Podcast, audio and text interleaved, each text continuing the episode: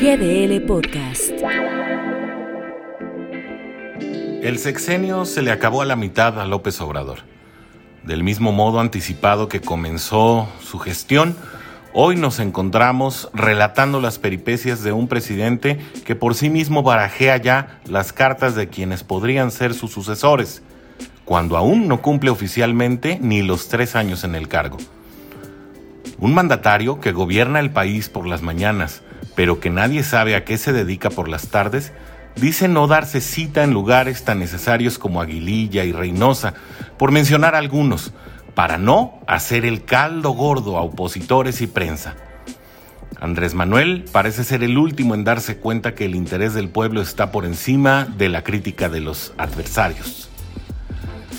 Autoproclamado caudillo de una presunta transformación que aún no llega, López Obrador se pierde en las redes de un proyecto histórico que quiere ver en los libros de texto, pero que no tiene respaldo en la realidad, porque no ha sabido dar la cara a quienes verdaderamente necesitan su intervención, los enfermos sin tratamientos, sus madres, los padres, aquellos desvalidos y las mujeres que son acosadas, maltratadas y asesinadas por el simple hecho de serlo.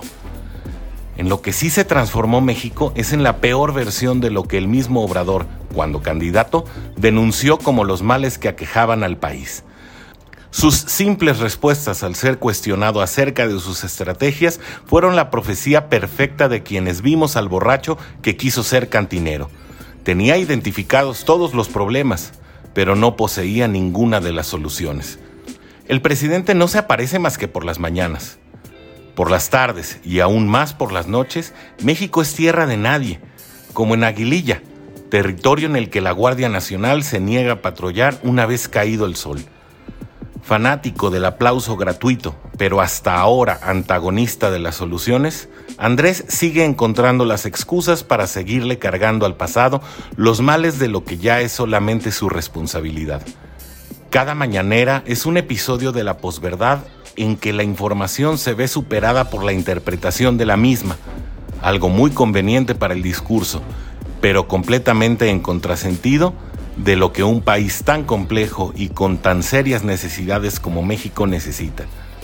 Bien le haría al país que su presidente dejara de pensar en caldos gordos, porque la supuesta transformación está muy flaca. A México le urgen las soluciones a los problemas que bien apuntó tenían las gestiones de sus antecesores. Sí, esos a los que ahora quiere juzgar, pero de los que aún no ha logrado separarse con verdaderos resultados. Pasar del discurso al suceso es cosa seria.